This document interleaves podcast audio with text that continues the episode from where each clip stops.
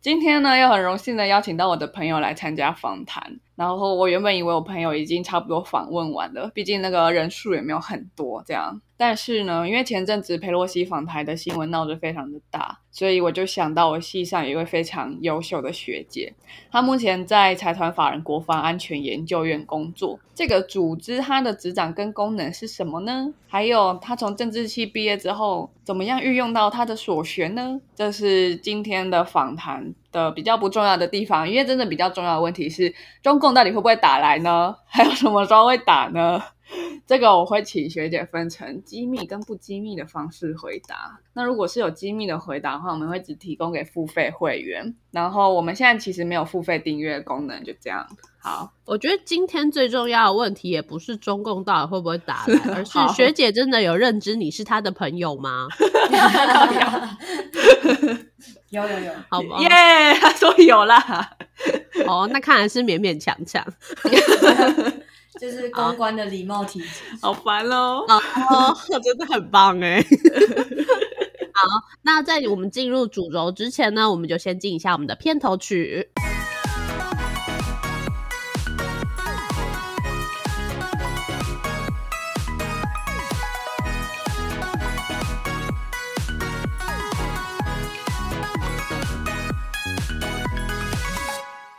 我不知道我老的时候世界会不会爆炸，但我知道再不说出来我就要爆炸了。我是 Alex，我是 Shan。好好，那首先第一题，学姐要登场了，可以请你向我们介绍 财团法人国防安全研究院的功能吗？这个组织跟国防部之间有什么秘密的关系？对啊，好奇怪，是财团法人，而且说实在，我完全没有听过这个 单位。好哦，其实也很正常啊，因为。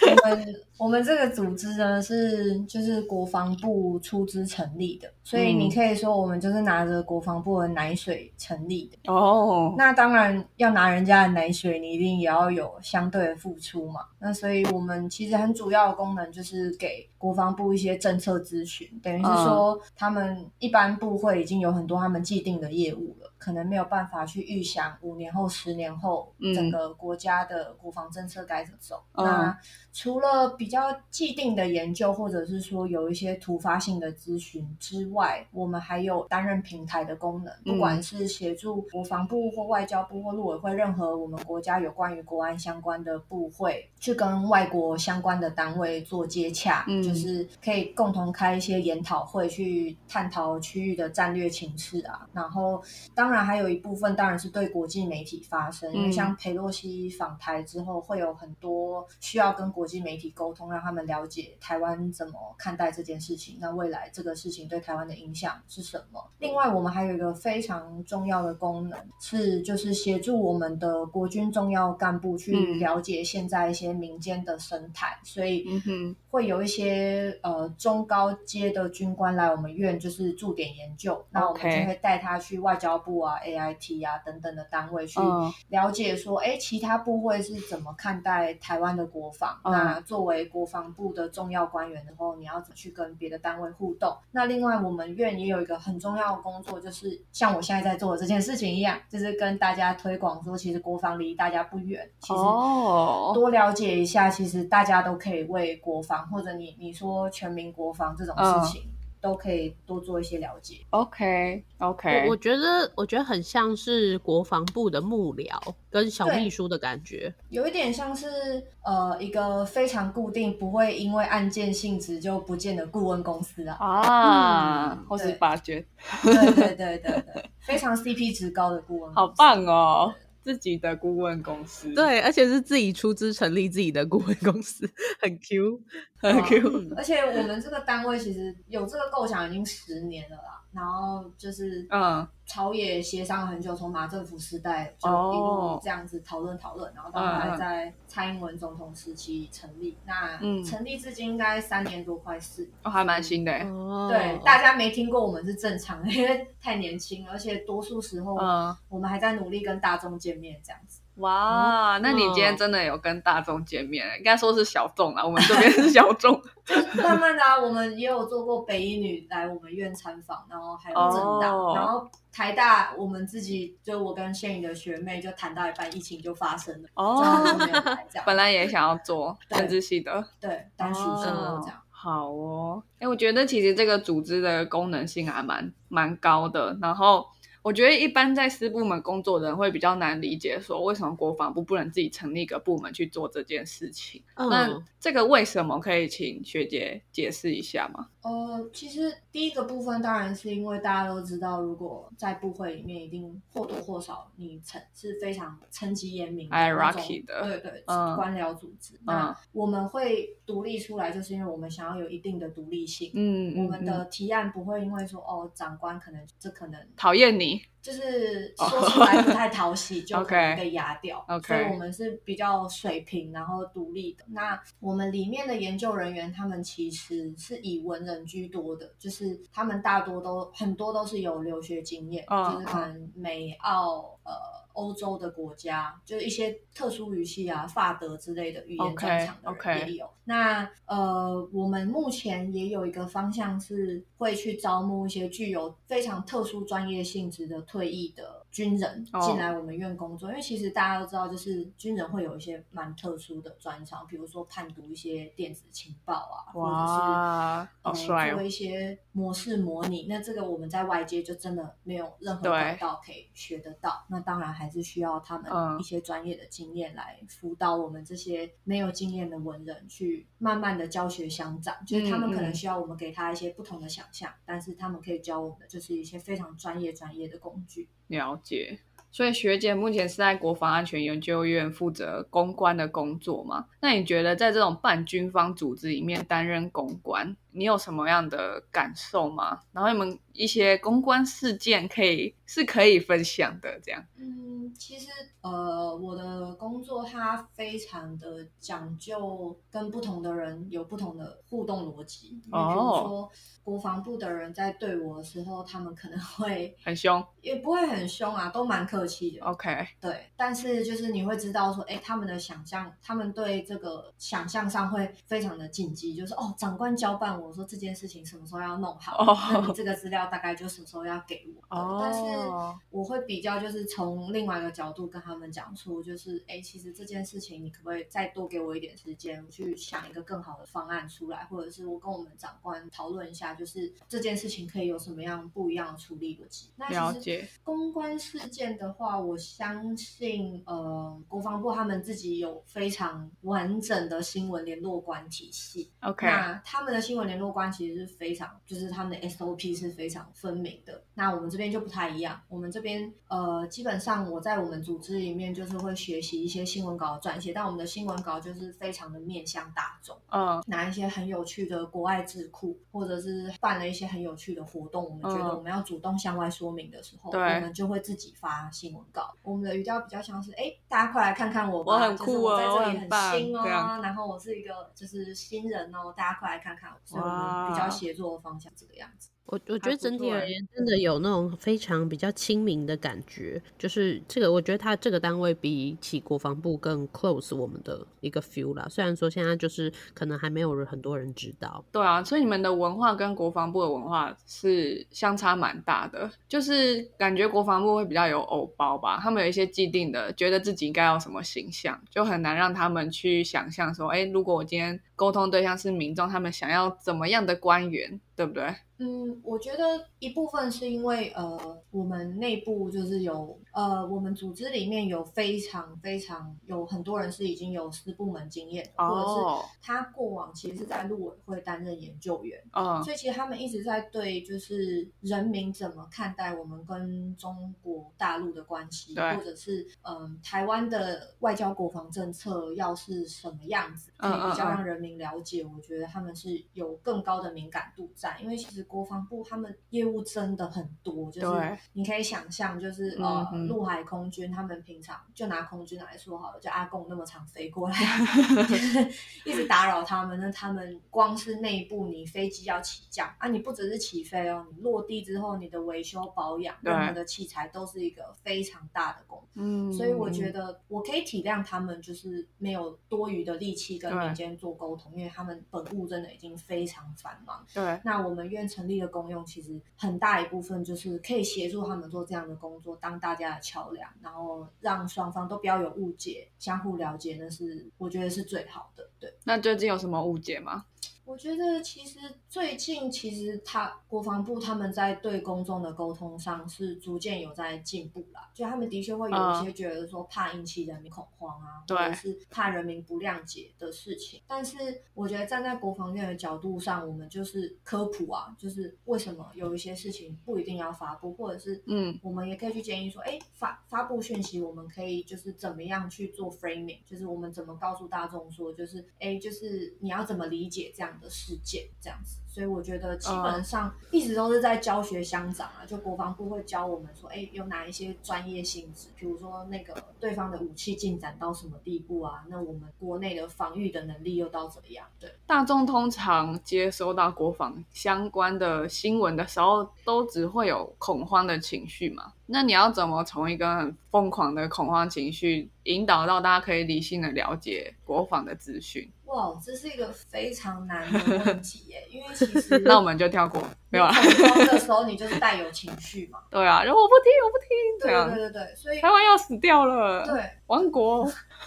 怎么办国防院就是想要让大家了解说，比如说弹道飞弹它是会有它的局限性啊，或者是嗯呃我们的飞弹防御网是到什么程度啊？我们的雷达可以侦测到多远？我觉得这就是未来我们院可以再继续跟国防部继续做一些科普的节目啊，录一些小小的小短片啊，告诉大家说，哎、其实呃对方的文攻武赫很多时候真真假假，我们要怎么去辨别情报？我觉得这是非常重要，有点像是媒体试读，只是把对那个媒体的部分转成国防试读，对，或者是你可以说，呃，对方在做讯息战的讯息战识别等等。哇，这很重要啊！所以其实应该在平常大家还没有被吓到的时候就要学，对吓到的时候才不会被吓到这其样。实沟通这件事情，我们一直在说的就是，你平常你平常就要主动做，对而不是人民问了之后你才回应。因为人民问的时候，代表他已经有一点情绪了，他已经在质疑你了，他已经被 framing 了，对我们该做的就是怎么样把资讯非常简单明了的告诉大众说，哎，比如说像这一次那个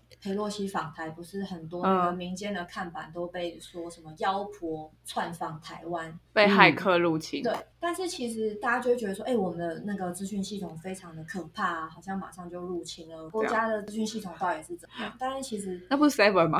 对对 Seven 啊，然后还有那个铁路的那个公哦，铁路的，对铁路就比较有点担心。对对对，但是其实那个比较像是因为呃那些广告看板，其实大部分都是外包的厂商在上那些字嘛，哦就是 OK 它的防火墙的强度可能没有到很高，可能嗯一组密码就可以破解，但是那其实是跟政府核心的那些政府员工人是没有连通在一起的，OK，嗯，所以就是。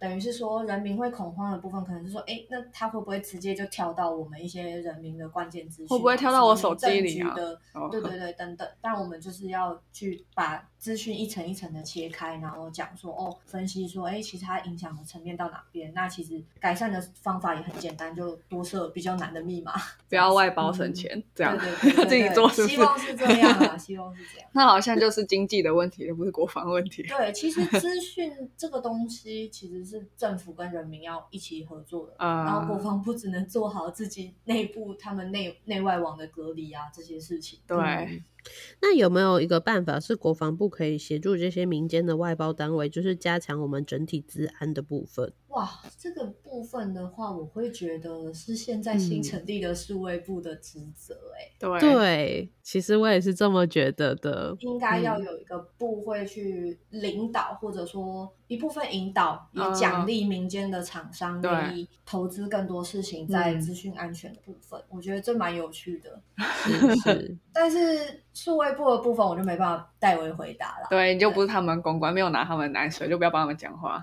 好，也不是这样。我们 我们愿秉持的就是不自扫门前雪，就是大家需要我们帮忙，只要有相关，我们就可以提供一些协助。OK 嗯 OK。不过你刚刚提到那个弹道飞弹啊，嗯像是佩洛西访台有一个事件，就是后续的中共的军演嘛，嗯，有没有一些你比较常澄清的事情在那阵子？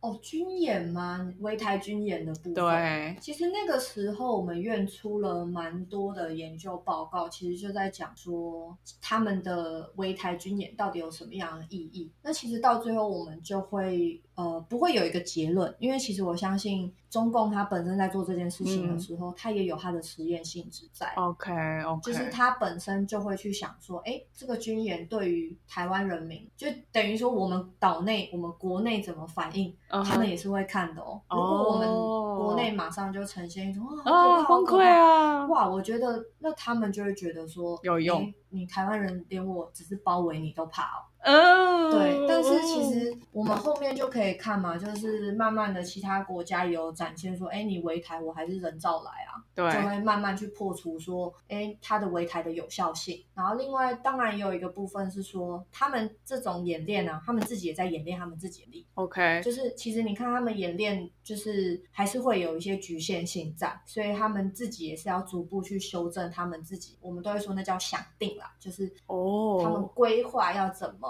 最后达成统一台湾的使命。嗯，对，那嗯我们要做的就是让他们觉得他们的想定都不会成功。对。哇，这个战术好高干，像神仙打架，神仙打架不是真的打，就是先先比划比划就这样。试探你啊，对就是我们也可以从他们的军演里面去获得一些我们想要的讯息，比如说，哎，他们能力到底到哪，然后他们评估到底怎么样打台湾是最有效益的。OK，所以我觉得军演被围台军演这件事情是很值得学习，然后我们要充分的利用机会去精进我们自己国内，不管你刚刚提到的资讯安全，嗯，或者是国军自己防卫，或者是我们一些基础建设的韧性等等，我觉得这都很重要。所以其实如果以，因为它是一个动态的过程嘛，这件事情，可是如果以这个事件的结果来说，反而让台湾有更清楚的理解到哪些事情更重要，这样。对，我觉得这是非常重要的讯息。然后哦也不只是对台湾，对呃印太区域的盟友，像是日本、像是南韩，然后像是澳洲、纽西兰等等。嗯嗯，当然还有美国，他们也会从中去学习到一些事情。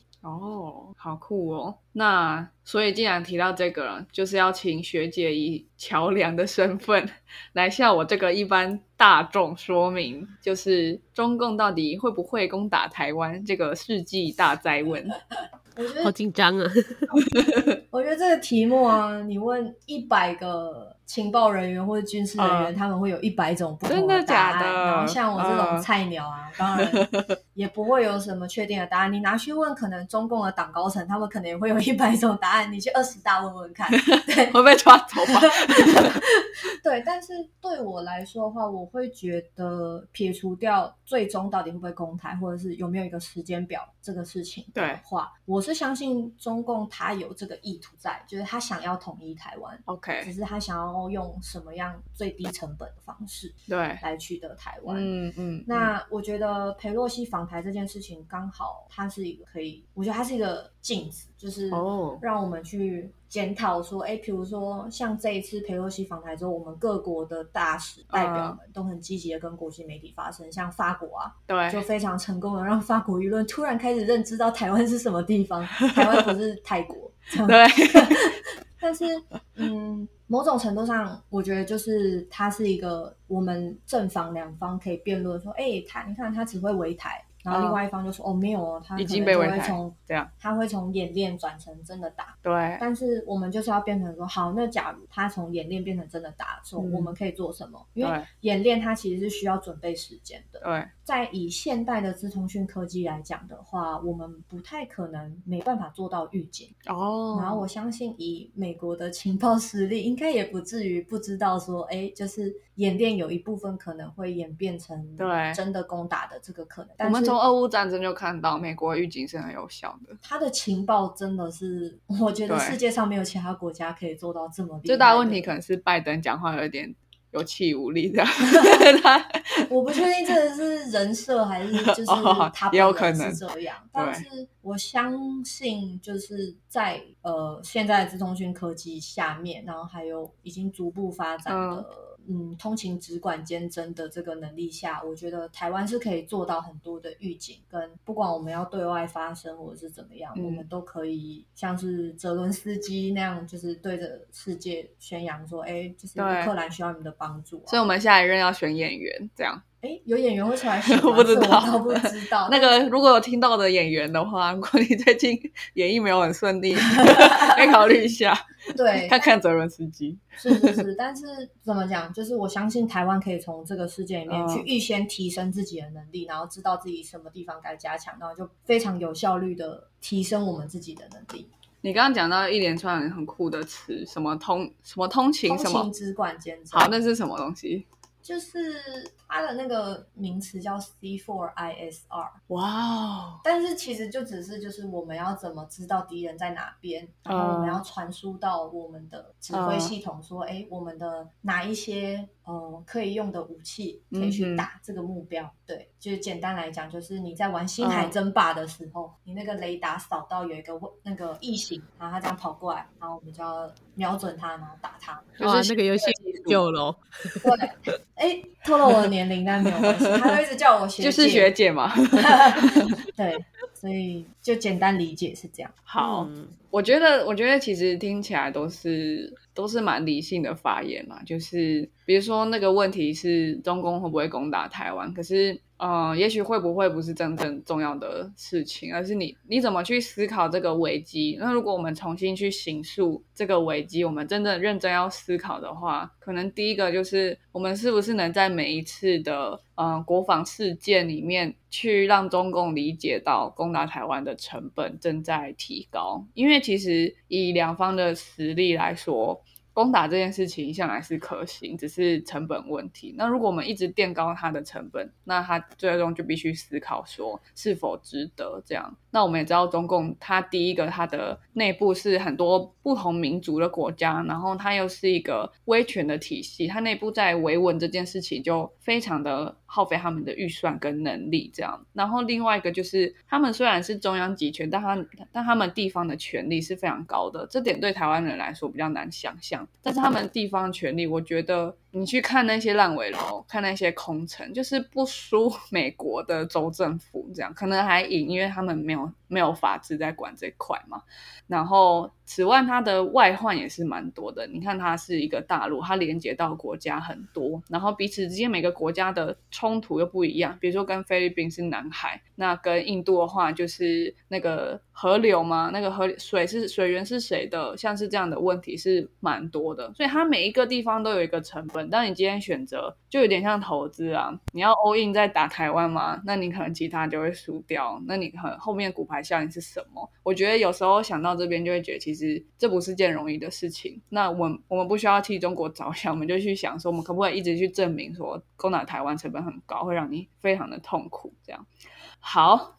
希望希望今天可以那个让学姐扮好好扮演她桥梁的功能，这样，然后 然后也希望大家可以就是从里面去思考说，哎，有时候当今天媒体下一个标的时候，或者是对岸下一个标的时候，他虽然问号放在那个句子的后面，但他当今天这样问问题的时候，他就已经在做 framing 了。这应该就是今天的最重要的 idea，就是你是不是被形塑了你思考的框架？这样，那我觉得能够收集最多资讯的人，就是最不容易被形塑框架、被被去阻挡那个话语权的人。这样，没错，我觉得你这一段说的很正确啊。然后最后我就是想要问说，那那我们要哪里，就是从哪里可以得知到这些更多的资讯？嘿，这就说的很好哦，就欢迎上我们 INDSR 的官网，INDSR 就是你在 Google 打 INDSR 跳出来就会是我们院的那个官网，然后我们是怎么又样的简呀？怎么样的什么简写？哦，Institute of National Defense and 哇，R 是什么？那我哦我 research research research，对对对。OK OK，对，好，那呃，我们也有在经营 FB 粉砖跟 Twitter，、哦嗯，对，然后我们也有自己的 YouTube 频道，才刚创。那什么时候会有 IG 呢？对于我们的受众来说，IG 比较重我们很。努力想要经营 IG，可是呢，呃，因为 IG 是非常图片先行的一个 社交媒体，然后我们公司的，因为我们公司本身是在营区里面，嗯嗯，是会有战车绕来绕去的。哦，图片管制咯。嗯，给你一个建议，用画的，画一个偶像人，画一个那个人物出来，这样。OK，把那 NDS 我可画成有没有有没有听众愿意教我怎么画肖像画，比较具有那个三三 D 感的图片？这对，创造一个 Q 版的 INDSR 这样，然后 INDSR 今天跟你们解释什么这样子。对，我觉得可以。那个什么沙画吗？沙画解说国防，好棒哦，好浪漫哦，哎、对啊，嗯谢谢你们的点子，我会都带回去。不客气哦。哎，该不会要给你们顾问费吧？呃，如果有会更好。对对对对对，高级顾问。好，那最后一题就是回到学姐个人，嗯，对，就是其实台大政治系的毕业生很很少人从政，真的以比例上来讲，搞不好别的学校的人从政比例还比较高。对，那除了就撇除考公务员这种其实蛮事务类型出路，它不见得对政治有什么影响，这样，所以实际上从事政治工作的人真的蛮少。那学姐的身份又又是真的去影响到国防，是蛮特别的一种工作。那像政治系的人都会问说啊，你为什么不从政？这样，可是其实应该是问为什么要从政？你看，因为刚刚讲说很少人嘛，所以是为什么要？你为什么要从事政治相关的工作呢？我觉得一部分是我自己本身在大学时候的兴趣就已经非常的很就是关乎于政治，然后我也哦认为说，既然我喜欢生活在一个非常自由开放的国度的话然后对岸。这个国家又是这么的文攻武赫，那我觉得如果可以为台湾的国防，或者是不要讲那么狭隘讲国防好了，哦国家安全，哦，怎么维持大家现在有的生活，我觉得嗯这是我非常关心。然后我觉得我如果能帮得上忙，我会觉得很快乐。哇哦！各位可以先把右手放在自己的心脏上面，除非你心脏在另外一边哈。这样，哇哇，这真的是我我觉得听学姐这样讲，真的是因为之前炫有介绍他们读政治系的人嘛，然后要么就是想要考公职，然后要么就是想要转系。我我第一次就是又听到一个是真的想要读政治系的人，对，但但是今天听的人不见得是嗯。政治系的人，我我觉得 从学姐刚刚讲那段话，我真的是，嗯。呃我刚刚叫大家放在心上，是问问自己，你有因为做什么工作而感到快乐吗？你有因为做什么工作，他听起来那么高使命感吗？就是哇，其实有些人是正在做这样的工作，他的生活是这种形态的，所以不是做不到，只是你可以想想看，你觉得什么样的事情让你快乐，然后有没有相应的嗯工作，你可以去从事。那最好他要带给你使命感，你就可以跟你的子子孙孙炫耀，也不见得啦。好好好，太远了，太远了。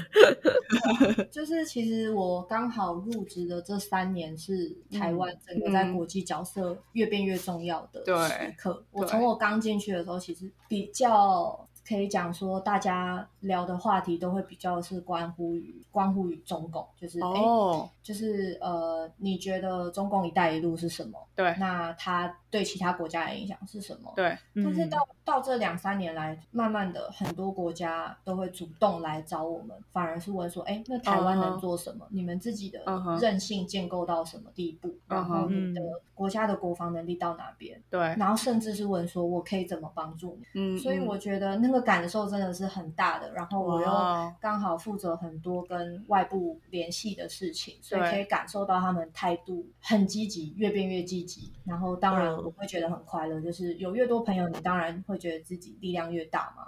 不是说靠山，但是就是会觉得说，哎，有援手，或者是呃，我们不那么孤单。台湾不只是一个岛，台湾其实很重要。对你看梦薇的快乐就是全台湾两千四百万人的快乐、哎。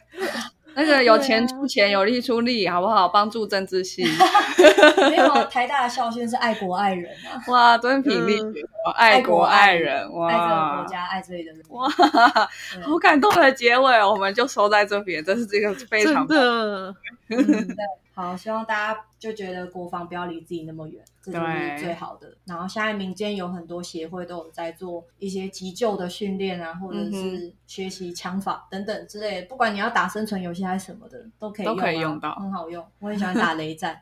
好。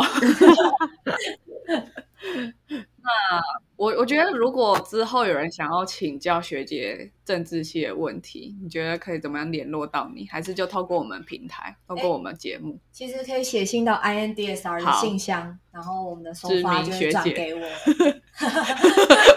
没有啊，就说 公关对啊，好，找公关这样。对，找公关，好万事找公关。那这边最后就是在帮 INDSR 做一下宣传，我觉得还蛮好的啦。因为像你刚刚讲说你们是 Facebook 什么，就是像我们是 IG 为主，所以也许真的会吸引到一些小朋友，比如说想念政治系啊，或者是想不开要转进政治系啊，可以问一下学姐吗？好，好，那我觉得今天真的是一个非常棒的、非常棒的访谈。就是第一个，我们对于国防有比较一种一种入门砖的感觉，敲门砖的感觉。哎，我知道说国防是怎么一回事，然后知道说其实有时候我们呃看到媒体的标题，可能是正在被刑诉思考、被刑诉思考模式的一个过程。那我们怎么去破除呢？就是去找 NDSR 这样。那我们怎么找 NDSR 呢？就去去信箱里面找指名公关，这样好不好？欢迎欢迎。好，好，嗯，好，那我们今天的 podcast 就到这边啦，我们下次再见喽，拜拜。拜拜。